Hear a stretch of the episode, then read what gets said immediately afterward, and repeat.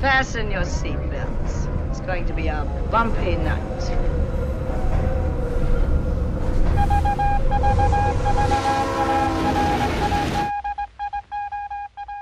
Hola, hola, buenos días, buenas tardes, buenas noches, bienvenidos y bienvenidas sean a esta nueva temporada de, Los Trenes en la Noche, el podcast de cine que, comparto con mi querido Juan Ramón Ríos. Mi nombre es eh, Fernando Jiménez. Después de una pequeña pausa que se nos alargó un poquito más de lo que pensábamos, poquito, 20 días extras de, descanso. Era mucho trabajo para gente como Ramón. Pero pues nada, eh, si no nos han escuchado, está la invitación a que revisen nuestro, nuestro trabajo. Hemos este, hablado de, cerca de cuántas películas? ¿Diez? Yo creo que... ¿no? ¿Sí? Yo creo, yo creo que sí son diez. Y bueno, y en Rocky, y si no, en el episodio de Rocky, ahí ya y contamos. Bueno, hicimos un especial de Rocky de seis películas, ¿no? son siete? No, ocho. No, te digo, estoy, muy mal. Estamos regresando a, esta actividad. Eh, está la invitación a que vean nuestro, nuestro trabajo. Eh, pensábamos eh, hablar de estrenos, bueno, hablamos de cine lo más actual que se pueda. También, justamente hoy va a haber, hay un, pequeño comentario al respecto, pero pues sí, tratamos de, escoger películas que, que se nos hagan lo suficientemente interesantes para nuestros intereses, para, como para compartirles unos minutitos hablando de lo que nos parecieron. Revisamos eh, trabajos tan distintos como Dick Johnson is Dead, de, Kirsten Johnson, por ejemplo, In Relic, grandes películas que cuando las vemos en conjunto pienso que, que estuvieron muy bien, así que siéntanse en la libertad de, de revisar nuestro trabajo anterior compartírselo a quien le pueda interesar. Y pues nada, este, ojalá que les guste, ojalá que sigan acompañándonos en esta aventura. A Ramón y a mí nos super ultra encanta este, hacer esto, así que estamos muy contentos de, de seguir aquí. Eh, y pues nada, para el programa de hoy vamos a revisar la película Mandy, estrenada en el 2018, pero que no se había podido ver de manera legal, este, católica y romana en nuestro país, hasta ahora que se fue el estreno en Netflix el, pasado 15 de diciembre. Eh, para mucha gente un gran regalo de Navidad, nos, sentimos incluidos en, ello. Este, y pues nada, de quién es Mandy Ramón. Pues Mandy es la segunda película del director Panos Cosmatos. Panos Cosmatos. el nombre más cool de la historia del cine. Bueno, hay muchos.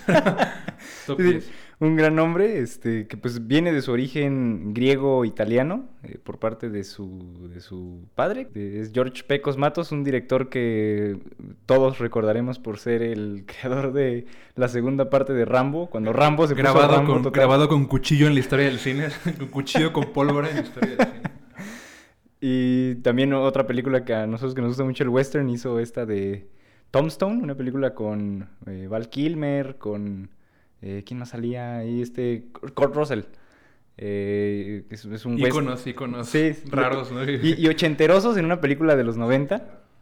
Eh, pero bueno, es una, es una película interesante de, pues, ya estas revisitaciones al, al western y pues en el estilo de que se adivinarán de, del papá de Cosmatos, mucha pólvora, muchos balazos, y esa es un, esa es un poco como la, tradición de, donde viene. Lo arrullaban con disparos y, fue explosiones, ¿no? no, pues de hecho, o sea, creo que sí consta de, en algunas entrevistas de que pues decía de que sí visitó a su papá en varios sets. De hecho, vi una yo muy curiosa de ahí para los fans de, de Cosmatos en Guadalajara. Vivió, se supone, algunos años en Guadalajara porque cuando su papá empezó a trabajar en Los Ángeles, en Hollywood, mm, que a su mamá no le gustaba que se criara en ahí en Los Ángeles y querían una, una ciudad diferente y probaron Guadalajara se supone algunos años hasta que terminaron en Vancouver, o sea, donde que andaba comiendo tostadas en Chapalas y con los cosmatos. Pero sí, un rato, un rato estuve en Guadalajara eh, panos. Y sí cuenta precisamente de, que visitaba a su papá. Creo que una de las que más recuerdo es de, la película Cobra, una, otra película con, con Stallone de esas ochenterosas. Eh, también balazos y explosiones. Porque las pronuncias y como que te salpica sudor con sangre, ¿no? y, eso, y, bueno, y esta otra de, de Thompson, que ahí figura el primer crédito de, de Panos en un crédito así como súper Es el crédito más caprichoso del mundo, ¿no? Aparece como Video Assist, que son como los que están ahí como checando las pantallitas que estén bien. Y vimos que tenía 19 años en ese momento cuando estaba haciendo esa película. Y, y, es el único crédito que tiene antes de hacer su primera película, que es Beyond de Black Rainbow, que es de 2010, si no, si no me equivoco.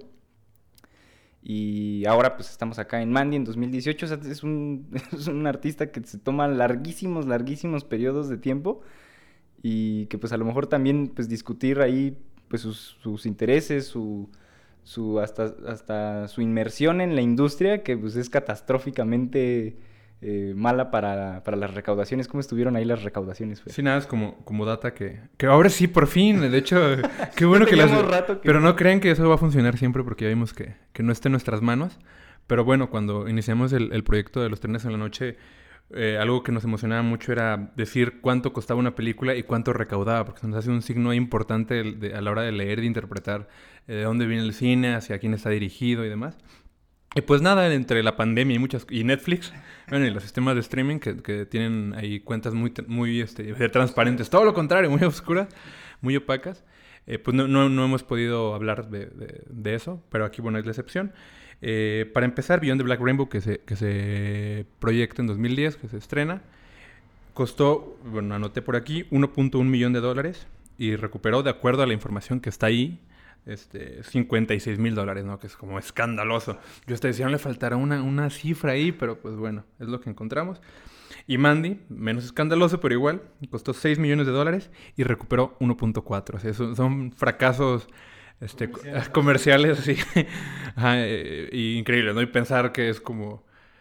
Hay productores, hay mucha gente alrededor de, de esperando que su dinero se multiplique y demás. Y pues bueno, pues, Panos Cosmato no es la, no es la persona para, para, para, para acudir, ¿no? Para multiplicar tu dinero.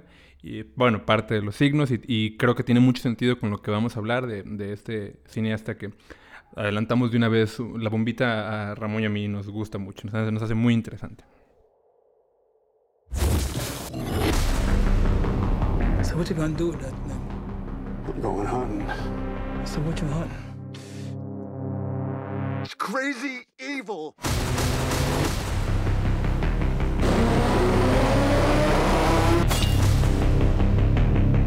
You think you're so in love? I'll show you love. Y bueno, también para, para no quedarnos solo, solo en panos, hablar un poco del crew. Eh, eh, el crédito de, de guion es, es, también suyo, pero lo comparte con Aaron Stewart Ann, que no, no vimos que tuviera ma mayor trabajo. Yo pero... tampoco encontré nada, pero vi un comentario del que se me hizo así como de, ah, Mandy es la historia de mis padres. Y dije, wow, como, como algo que no esperas leer, ¿no? Como, claro. Pero no encontré ninguna otra información. Me decía, ah, está basada en la historia de mis padres. O me hace pensar en mis padres. Y, wow. y, y pensar en sus papás conociéndose en un bar, así. Extrañísimo, ¿no? Pero, bueno, comentario. Eh, bueno, es en la, en la parte de, del guion.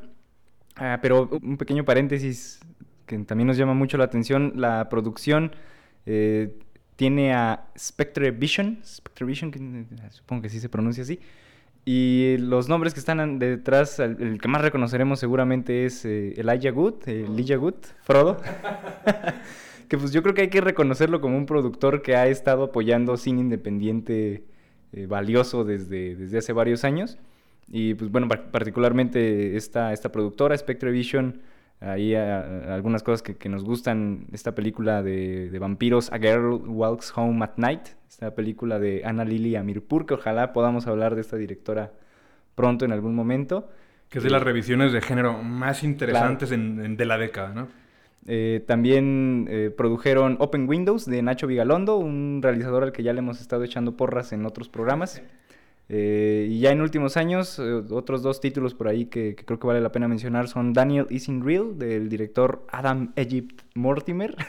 eh, y el año pasado, hace, hace dos años, también produjeron Colored Out of Space, una adaptación de, de la historia famosa de, de, Lovecraft, una película de Richard Stanley, con Nicolas Cage también como protagonista. también una, una película que, que nos gusta, nos gusta recomendar y que también viene de mano de, de Spectre Vision. Ahí también ya para no, para no dejar los nombres, también ahí la, la mera mera jefa de, de Spectre Vision es Lisa Whalen y otros colaboradores, colaboradores son Daniel Noah y Josh C. Waldman. Y como comentario rapidísimo, si alguien ha seguido nuestros podcasts, se han dado cuenta que, que le tenemos un cariño particular a los, a los, a los y las actrices que, que destruyen su carrera en,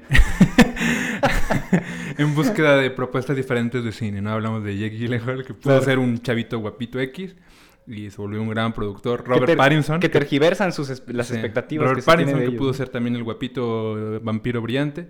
Este, bueno, brilloso, no, no brillante. y se convirtió en un gran, gran actor con pe- películas muy ambiciosas. Yo me puedo acordar de El Faro siempre, ¿no? Con Robert Pattinson.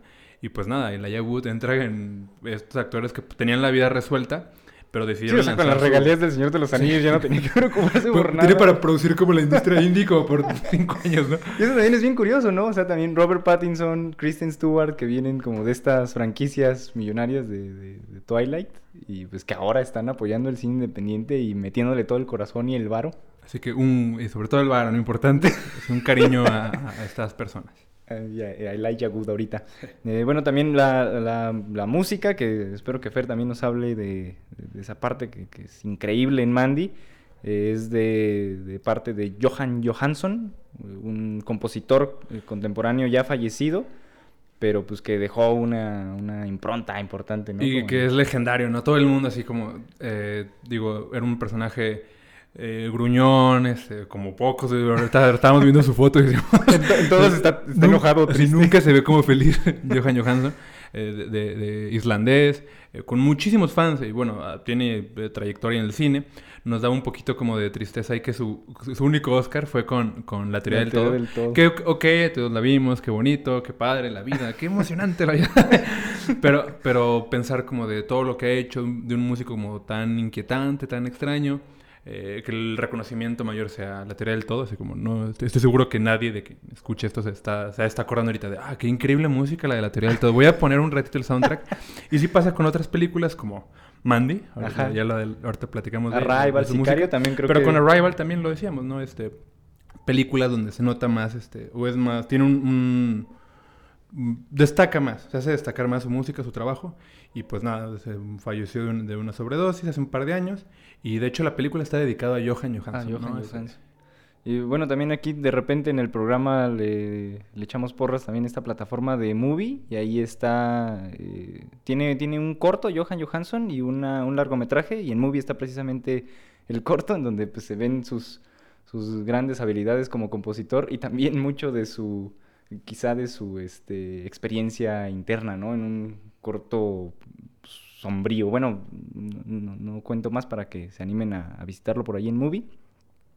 Eh, la cinematografía de, Mandy, el director de foto, es Benjamin Loeb, que por allí encontré que es curioso y bonito que es el director de fotografía del cortometraje Colors, eh, este corto de Brooklyn Prince, eh, esta chica que recordaremos por ser la superestrella de, de Florida Project, la película de Sean Baker. Y pues este cortito que hizo siendo ella jovencísima, ¿no? Y que recuerdo que hubo notas así de diciendo, esta niña está haciendo un cortometraje a sus, no sé, no sé cuántos años tenía, ¿no? Pero nueve años, ocho años, no sé. Una niña Como que- Miley Cyrus, ¿no? Así como triunfando. y, y- y bueno, pues tan, tan destacada de que pues, su corto ya se lo hizo un director de fotografía súper profesional. Eh, pero bueno, también el, el- el año pasado y que se estrenó de hecho apenas ahorita en, en enero, si no mal recuerdo, en Netflix también esta película de Pieces of a Woman, Fragmentos de una Mujer. Eh, también es, y que creo que una, una de las cosas más destacadas precisamente de, de la película viene de parte de la foto y es también de Benjamin Lott. y que ya la andan apuntando como en muchas listas, Sí, ¿no? De ya. las posibles Oscareadas. ¿Quién Claro. sabe? Vamos a ver. Eh, y la edición es, es de Brett W. Backman, que bueno, él parece que es como el editor de la casa de, de Spectrovision. Eh, ha hecho eh, el montaje de, de Cuties, eh, una película de 2014, y estas que ya mencionamos, la de Daniel Ising Real y Color Out of Space. Entonces, pues sí es ahí como el editor de cabecera de, de Spectrovision. Y bueno, también aquí no encontramos, eh, no, no conocemos el trabajo de, de, de los, de los dos del cruz siguiente, pero pues creo que vale la pena también reconocer en una película como Mandy a la decoración del set, al diseño de producción y a la diseño, al diseño de vestuarios también. Y ese viene de parte, bueno, el- la decoración de set eh, lo hizo Ilse Willocks y el diseño de vestuarios es de Alice Eisartier. Ok, bueno, eh, ahora les comento rápido el cast. Este, ya ven, nos, nos encanta tanto todo lo que está pasando que llevamos unos minutitos y todavía no empezamos. Pero bueno, son, eh, se nos hace como una película que da tanto a conversar que no queremos que se nos pase nada. El cast lo trato de decir un poquito más rápido. De hecho, nos centramos nada más en, en tres personajes. Eh, obviamente más, unos con, con menor tiempo en cámara y demás, pero el protagonista es Nicolas Cage, que actúa como Red Miller. Eh, bueno, ¿qué hablar de Nicolas Cage? El- eh, anoté por aquí que tenía 103 este, créditos y créditos importantes siempre, ¿no? Eh, yo nomás por escoger mis favoritas puse Salvaje de Corazón con Lynch, que siempre sale, la Sí. Lo metemos a la fuerza siempre a Lynch. Este, no sabía que había hecho la voz de Spider-Man en, en esta película increíble. Ah, del claro, la de Spider-Verse. Spider-Verse, claro. Uno, uno de los Uno de los Spider- Spider-Man, el, el que es como, como oscuro. ¿El ¿cómo se noir? ¿El Ajá, el policíaco? noir. E- Es Spider-Man este. Increíble. Y bueno, pues Ghost Rider, por ejemplo, ¿no? Así como papeles tan extraños. Este, Y, por que Ghost Rider, por ejemplo, acá en Mandy, ¿no? O sea, motociclistas, fuego, cadenas. Y que, bueno, es un actor que ha hecho así, papeles loquísimos. eh, también otros más normales, más, este, más normales de la vida de un actor en, en- en- en la movida. Su Oscar es el de Living Las Vegas, ¿no? Por Ah, ejemplo. sí, claro. Este, y pues nada, Sí, ¿no? Y una, o sea, también un actor pues, de que desafía cualquier tipo de expectativas, ¿no? En los proyectos que escoge. O sea, de repente parece que sí es de esos actores de que no importa lo que sea, pero quiere estar trabajando todo el tiempo, ¿no? O sea, como esa ansiedad como por tener proyectos, así por más locos, por más este, absurdos que parezcan. Bueno, y hay que ir diciendo que Nicolas Cage está espectacular en esta, en esta película. Yo notaba que si me tuviera que quedar con una sola película que define Nicolas Cage, ahorita por el hype que traigo, me quedaría con Mandy, ¿no? O sea, para definir una trayectoria, un- una carrera, es excesivo, es dramático, es este, emotivo, es furioso, es psicótico, o sea, todo lo, lo- lo que nos viene a la mente con Nicolas Cage, en Mandy es explorado de una manera brillante, este, con eh, una puesta en escena por parte de él como actor brutal, muchísima personalidad. Mandy, bueno, por ejemplo, si algo se le, se le podría señalar, bueno, muchas cosas se le podrían señalar a la primera película de Panos Cosmatos, pero algo con lo que yo estoy de acuerdo que leí por ahí es que decía que faltaban como personajes que tuvieran como ese peso en cámara que, que ayudara a arrastrar eh, lo que estaba ocurriendo. Y bueno, Nicolas Cage es brutal, ¿no? Y se lleva toda la película y todo. Y yo estoy seguro que hay mil escenas que siempre nos vamos a acordar de Nicolas Cage y su rostro. Nada, Nicolas Cage. La actriz es Andra- An- Andrea Risebrook. eh, actúa como Mandy. Eh, yo le encontré créditos en La muerte de Stalin, la hija. En Black Mirror, en Birdman, muy joven. Y en la película esta que dirigió Madonna, que nadie vio y que a todo el mundo está súper mal evaluada y fue polémica y demás. Tiene fotos ahí con Madonna en el Órale. estreno. Eh, y pues mucha televisión de época en Inglaterra, que... Bueno, hacer, hacer ficción de época en Inglaterra es como un deporte, yo creo que les encanta así como hablar de, de eso. Y bueno, el, el actor que es el... el- Y bueno, ahí rápido a ella, yo la recuerdo de esta, una película con Tom Cruise, que ahora no Oblivion. Oblivion, claro, Oblivion. Y, o sea, también ahí a lo mejor su papel no es tan, tan trascendente, pero ya es una presencia en cámara este, muy, muy interesante.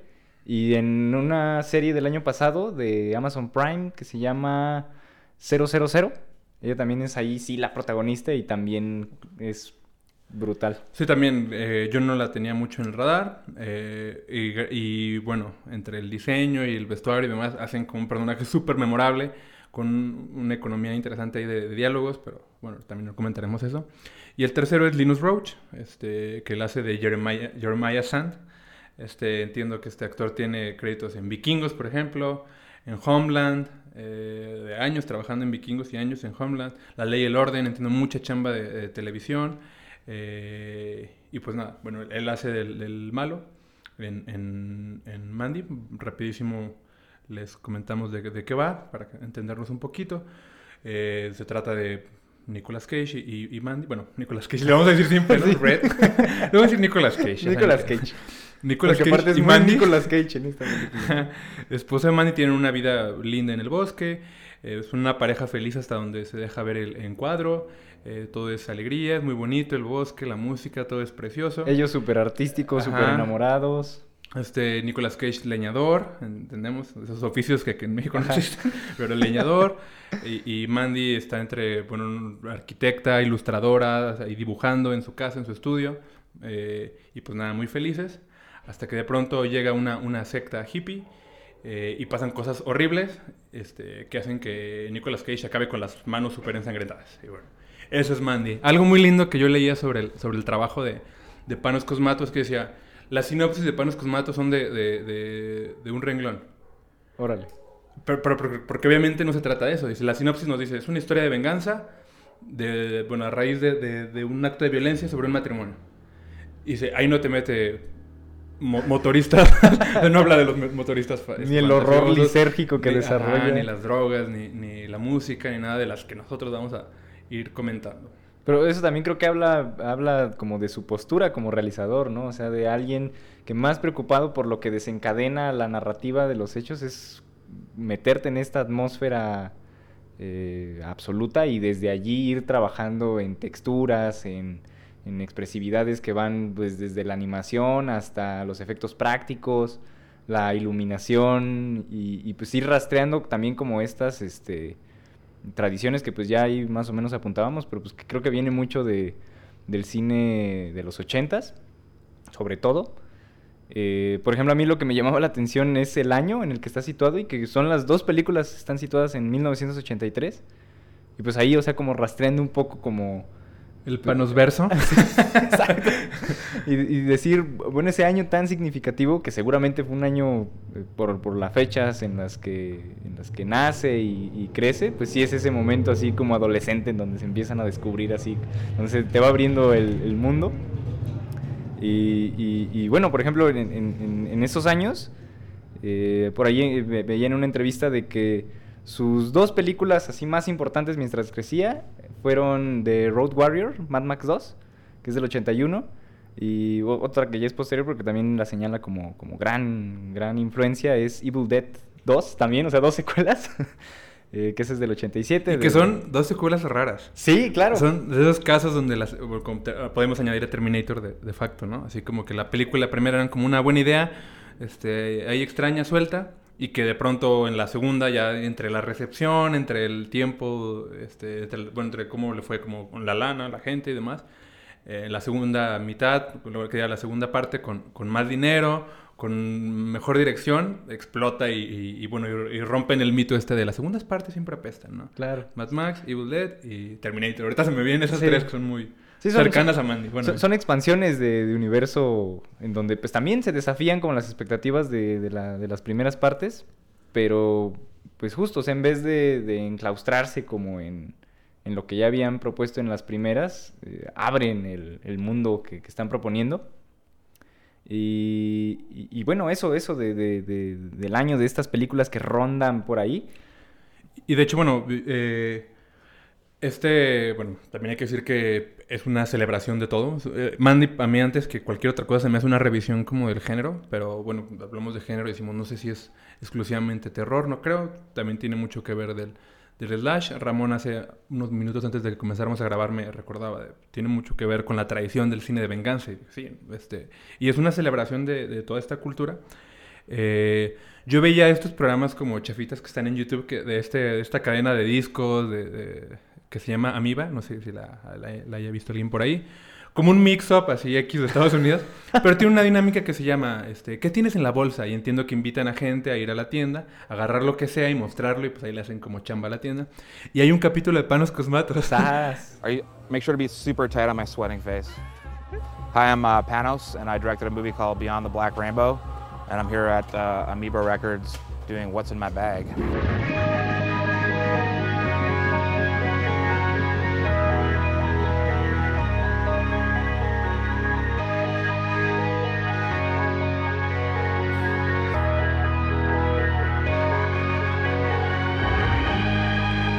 Cuando salió la de Beyond Black Rainbow. Cuando salió en DVD. Fue Órale. como anunciarla al mix-up de, de Amiba. Que es como la versión más popular, se, se- se me antoja como de estos videos del closet de, de Criterion, de Criterion, en donde van los realizadores y dicen como sus películas, y son, son de estas películas pues ya mitológicas, ¿no? Y todos agarran Antonioni, Pasolini, este... Pero esto se me hace como Y- mucho y- más y pre- pop, ¿no? precisamente manos, manos, panos, manos cospatos, Man- panos cosmatos, eh, entre las películas que toma y demás, este, él empieza a decir como, o sea, como que se, se nota su, su ansia por desafiliarse como de todo lo, lo, lo normal de, de, de, de friki que se le pueda ver. De hecho, toma un disco de, de Kylie Minogue, si no mal recuerdo. Órale. Y dice, no, es mi, mi artista favorita. Me encanta esta canción. Y empieza a hablar como de Kylie Minogue. Y la de esta... Bueno, y empieza a hablar como de canciones de pop. Y le dice, no, a mí me encanta esto.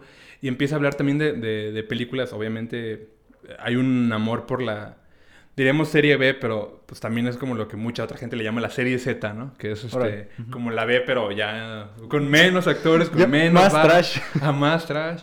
Y es algo que, que Panos lo este, toma, celebra a través de, su, de la película de Mandy, pero bueno, es una, es una loa, ¿no? Como a, a esta, esta, esta tradición, estos colores. eh. Claro. A mí me daba la sensación de que, de que le gustaba decir películas, así como, ahorita no me acuerdo ni, ni, ni bien ni cuáles mencionó, pero ninguna era como tan famosa, ni siquiera tan clásicas, pero le daba esta como, eh, o sea, le gustaba como la estética de lo, de lo cutre, pero en el sentido, o sea, no, no de lo memorable, sino como de eh, qué se siente, como admirar como el, el gore, ¿no? Así como qué se siente tú como espectador ver como una película tan chafa, con tan poca ambición, y él toma eso como, una, como un punto de partida y hace algo espectacular, ¿no? Que ya hemos dicho, la puesta en escena es lo, lo más increíble que, que- que se ha visto como en el cine tan de culto, yo pienso en, en- en mucho tiempo, yo para mí, ¿no? Este, pienso en, en los colores, obviamente. Claro. Eh, cuando te decía de lo de lo- bueno, la serie B también, yo creo que tiene una, una cercanía muy palpable a, a los... A los, a, la- a los artes, a los carteles. Hasta pienso Sí. como que más cercano a los carteles que a los contenidos de las películas. Claro, ¿no? sí, de, eh, o sea, tiene un, o sea, en todo esto, eh, Panos tiene ahí un crédito también como productor de un documental que se llama Rewind This, y que es como una exploración ahí nostálgica de esta cultura del VHS y de cómo están pues, todos estos, eh, estos este, personajes que siguen venerando esa, esa cultura, pues ya evidentemente desaparecidísima, eh, pero que era el, eh, pues este mundo precisamente ochentero, noventero, de los videoclubs, del arte de las portadas, que pues algo de ahí se adivina en el personaje de, Mandy. Pero ¿qué es eso, no? O sea, de cómo estas ilustraciones daban la posibilidad de imaginar eh, un universo...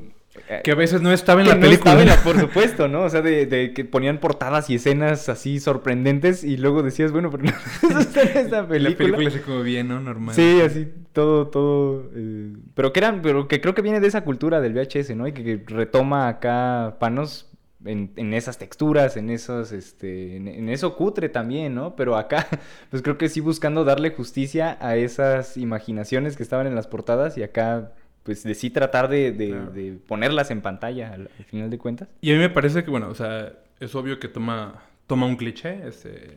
Sí, Panos toma el cliché eh, y, y simula, yo notaba, ¿no? Simula este- esta idea de la serie B, de la serie Z, como otras personas lo han hecho, ¿no? Pensaba en Grindhouse, ¿no? Que fue como de lo más este, mediático de la simulación. Sí, de hacer- serie B con mucho varo. Hacer una película que, Que tiene parezca- todo, toda la industria, pero que parezca chafa, ¿no? ¿no? Y bueno, pero este, aún, bueno, cuando fue una idea este, un tanto ahí este, suelta, no es de mis favoritas, digamos, de Tarantino, la de Death Proof, pero me gusta mucho.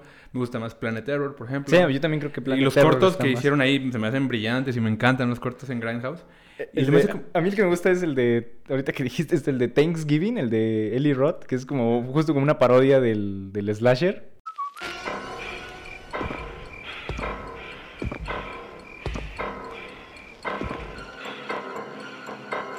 This holiday season, prepare to have the stuffing scared out of you. Thanksgiving. Pero es, Sí, a mí me encanta el de, el de, el de Rob Zombie, ¿cómo se llama el de Werewolf in the SS? Sí, es sí, como- sí, sí, claro. Y ahí sale, cre- creo, a lo mejor estoy mal, si estoy mal lo borras. Ah, no, no, no lo borras ya. Este, no, este, pero creo que sale Nicolas Cage en ese, como haciendo algo. As the Allied forces draw closer, there is only one last desperate hope. Fu Manchu. And Nicolas Cage as Fu Manchu. I wanted Cinnabar. Cinnabar! To my liking! This is my vision!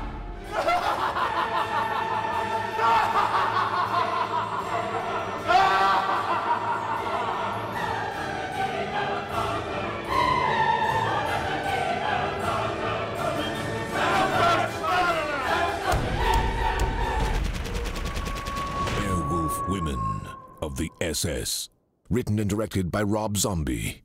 Y pues nada, eso es un poco lo que pretende hacer este en, en Mandy, es un poco lo que ocurre.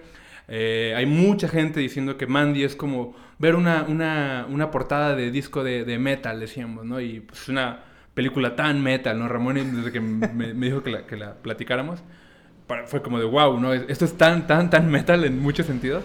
Eh, yo creo que también se alinea igual por la temporada, por los años, por las décadas a las que se, se bueno, se construye su, esti su, estilo y estética.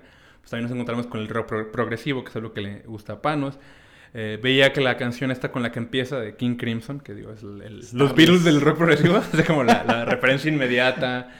Este, la canción de la que, de la que sale la, la, el, bueno, el disco donde sale la canción con la que empieza, el álbum se llama Red, ¿no? Y, y así, así, le puso al personaje.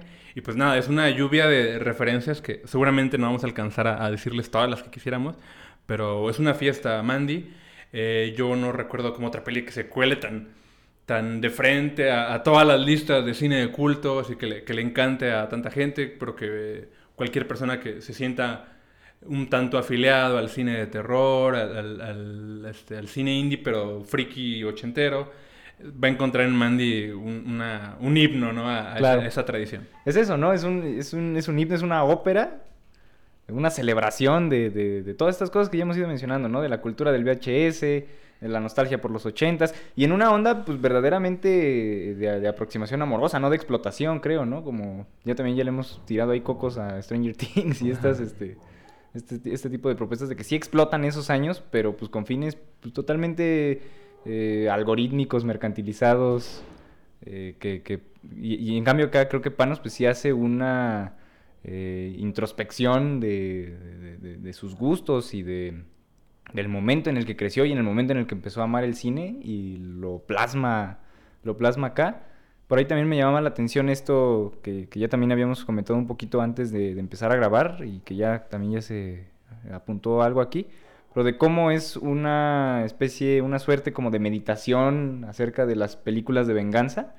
De hecho, uno, de, los, de, los diálogos, eh, creo que el, lo dice el, personaje, tampoco no lo mencionamos en, en, ahí en el, en el, reparto, pero el personaje que hace Bill Duke, el personaje que le da la ballesta, eh, le dice algo así como, You have a dead wish, eh, tienes, tú tienes un deseo de muerte, ¿no? Y bueno, es, el título clarísimo ahí de, esta serie de películas de Charles Bronson. Y, pues es que en realidad, o sea, eh, parte de allí, parte de esa, concepción narrativa de las películas de venganza, de, de ese gatillo, pero algo que, algo que estaba diciendo con Fer es de cómo también tergiversa toda esa tradición que podríamos criticar, pues de, sí, pues de, de, celebración de la violencia, celebración de la cultura de las armas, misóginas, la mayoría de ese, de ese tipo de películas. Y, y, en cambio lo que hace Panos acá es hacer que la historia de venganza trate siempre sobre la persona asesinada, que es... Y sobre eh, el amor, ¿no? En el que se construye. Claro. O sea, la, sí, y es eso, o sea, volviendo sobre esto de, de, la ópera, del himno, pues es un, y es, ya va a sonar esto como bien trillado, como cliché, pero pues es la canción de amor a, a Mandy, porque está, está presente aún cuando ya, estos ya son spoilers, pero espero que no, no molesten demasiado, eh, pero pues, o sea, aun cuando ella ya no está físicamente en la película, sigue siendo una ensoñación, sigue siendo, sigue, apareciendo. Al final de cuentas, o la película siempre trata, siempre trata sobre ella. Pues, eso es también ya algo como obvio, como quizá tonto, pero pues de ahí viene, viene el título de la película. O sea, creo que nunca, nunca tratas como tal sobre sobre la venganza por sí mismo, ¿no? Sino como el, cómo procesar esta desaparición, esta muerte, esta tragedia desde el personaje de Nicolas Cage. Sí, y justo cuando decíamos que nos pareció una revisión del género, pues, precisamente porque tiene el rasgo de revisión, ¿no? O sea, no, claro. no, no repite eh, los estereotipos, juega con ellos, los analiza, los piensa.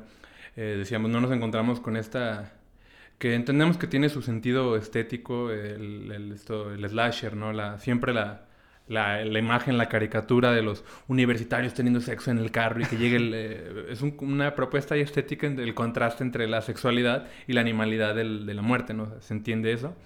Pero bueno, Mandy, lo, este, Panos Cosmato en Mandy logra llevarlo a otro punto, ¿no? Precisamente habla de una historia de amor eh, y de qué pasa cuando, cuando se, se destruye esta, esta historia de amor.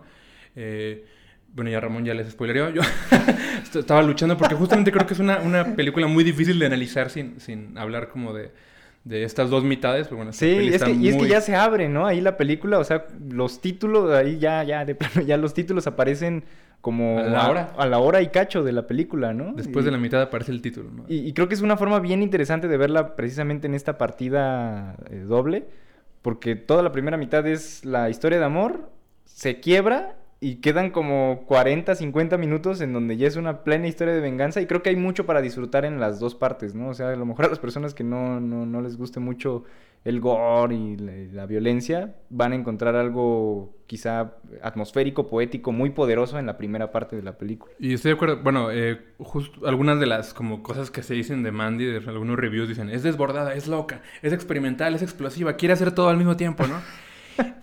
y, y, bueno, sí. o sea, sí. Por eso en- nos gusta. En parte, pero, pero justo cuando hablamos de, de, de- de Panos Cosmatos como cineasta, digamos, ya como, como autor de dos películas interesantes, a una le fue es- espantosa la primera, o sea, ni la crítica, ni el dinero, nada se le explotó en las manos.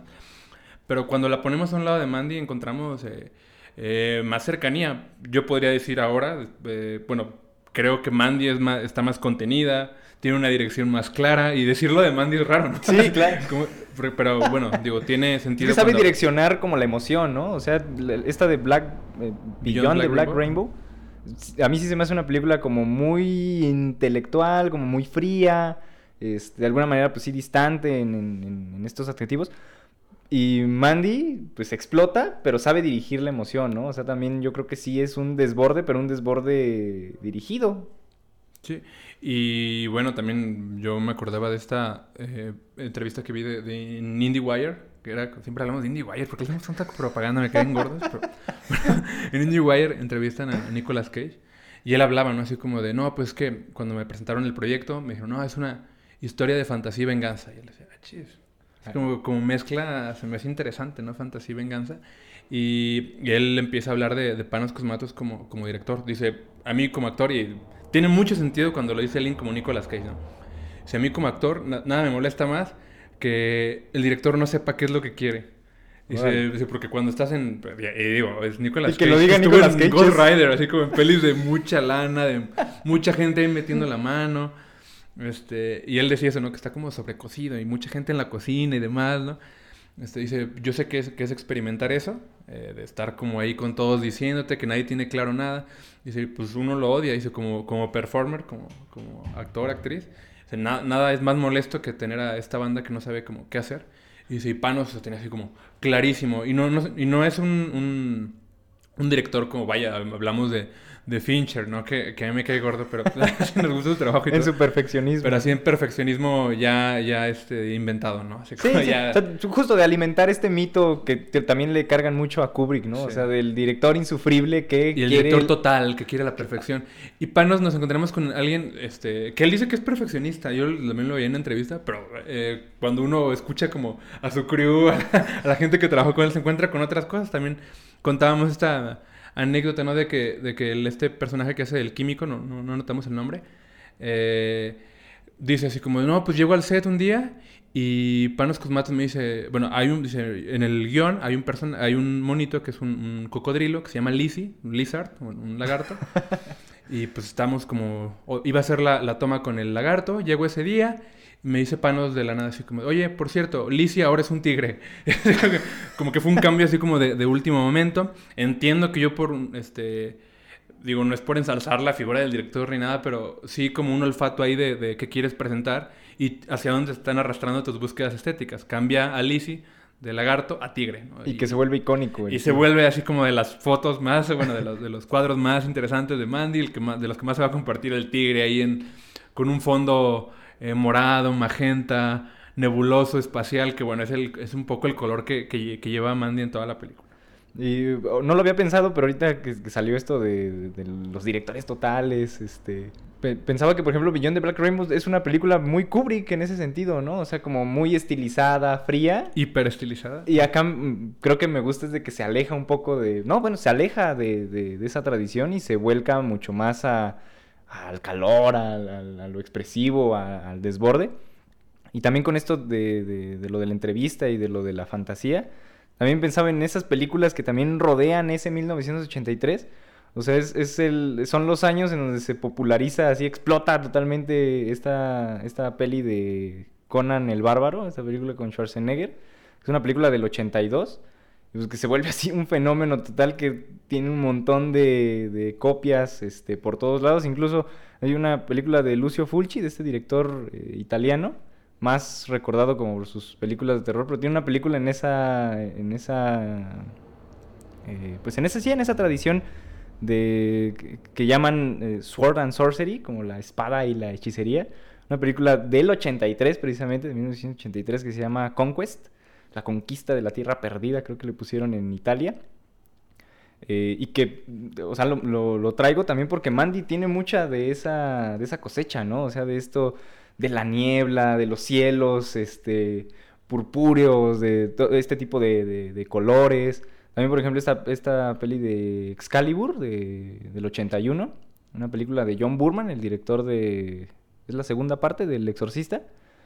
Y de hecho, esa, esa basta que vean el principio de Excalibur para que vean que seguramente es una película que le gusta a, Panos Cosmatos, porque la primera, sí, la primera, la primera toma de Excalibur tiene un eco en una de las eh, escenas de, de Mandy. Y pues están, están ahí todas esas, eh, esas cuestiones también de, de imagen, pero de, de contenido, al final de cuentas, ¿no? De eh, estos personajes entre un mundo fantástico, onírico, Lisérgico. y acá lisérgico. Muy lisérgico también. Es uno de los... Yo creo que la podemos poner fácilmente en cualquier ci- ciclo de cine lis- Sí. lisérgico. Tendría que pensar bien con cuál. Que hay bastantes. Pero bueno, es la exploración de colores muy intensa. Este, no, no deja de hacerse en toda la película, ¿no? Es, eh, las sombras y bueno, pues, eh, la música eh, con Kevin, con Kevin, ay, con Johan Johansson. Johan Este, Johansson. Con Johan Johansson. Este, tiene ahí una, una potencia bien interesante. Sumada a Nicolas Cage, nos encontramos con un trabajo eh, pues, que a nadie va a dejar indiferentes. Recomendación, yo creo que super doble. Vean Beyond Black Rainbow, les puede caer gorda. va con advertencia. Pero bueno, eh, en conjunto, creo que hablan de, de- de un director súper interesante. Ojalá que no tengamos que esperar ocho años para... parece, pero ten- Sí. con, es- con estos Con números que trae- con estos números que trae Panos Cosmatos. Eh, de- También hablábamos que, que nos gusta que haya salido en Netflix, que creemos que le da Sí, ahí. Una visibilidad. También, bueno, eso no lo comentamos, a lo mejor lo debimos decir al principio, de... de- se estrenó en Netflix ahorita y es la primera vez que se puede ver en, en- en nuestro país. Así como ya, ya había volado por varios este, festivales. Muy bien, entiendo que no hay como... ¿Y en, y en qué festivales, no? Es esto que decíamos, o sea, no, no, no estuvo solo como en el circuito ahí de, de cine de género, de estos festivales de cine fantástico o de terror, por ejemplo. O sea, empieza en Sundance y luego en Cannes, en Cannes de, de- de Francia, ¿no? O sea, sí, sí tiene como esta, esta medallita, ¿no? Ahí de, de los festivales más... Y que bueno, sí, pateó la puerta en esos, en esos festivales, ¿no? Y, este, y que bueno, es una película que decimos que, que les puede ser muy interesante, les puede encantar por un chorro de cosas. No se nos olvide hablar del, del Cheddar Goblin, en- rapidísimo. Ah, bueno, hay que hablar del Cheddar Goblin. Cheddar Goblin! Cheddar Goblin by Devane. It's goblin good. Una, una de las cosas también más icónicas de la película, seguramente, es un comercial allí interno, rarísimo, pero increíble, y que pues, ahí se volvió un fenómeno ya ahí extra cinematográfico, pero que en la propia película es, es fenomenal. Eh, y es un comercial eh, de un producto que se llama Cheddar Goblin, el, el queso del duende, o ¿cómo, cómo lo traduciríamos? Duende del queso. El duende del queso. Eh, y es un cortito que está dirigido, o sea, está en, la propia película, pero no lo dirige Panos, lo dirige un personaje que se llama Casper Kelly, que, eh, bueno, él, empezó su, su trabajo en estas secciones de nocturnas de Cartoon Network, que ya luego se transformó en, en Adult Swim. Eh, y bueno, por ahí recomendar otro de sus, de sus trabajos que, que pueden ver fácilmente en YouTube, que se llama Too Many Cooks. Es- Gran- es una gran... Súper recomendación. Y, y- es, es una, es una locura, ¿no? No quiero contarles mucho para que lo sorprenda, pero, o sea, creo que tiene como esta... Es también una revisión sobre la cultura televisiva, así, total. Y creo que tiene muchas cosas de las que, de las que por ahora creo que están celebrando eh, esta, esta serie de, Y de, Wanda- bueno de que- WandaVision, o sea, de cómo, cómo Sí. revisita como los grandes momentos de la televisión. Pero acá lo hace sin, sin ser una serie de Marvel Disney y lo hace en 11 minutos y con bajo presupuesto y con muchísima creatividad. Y bueno, o sea, ahí echarle porras a Casper Kelly y, al Cheddar y Goblin. añadir que yo leía por ahí comentarios en YouTube que decía la gente, es que me preocupa, y si a mí como persona que la vi cuando salió, cuando salió en la tele, se me preocupa que no, no consideren que esto te lo ponían de la nada a las 4 de la mañana en la tele, ¿no?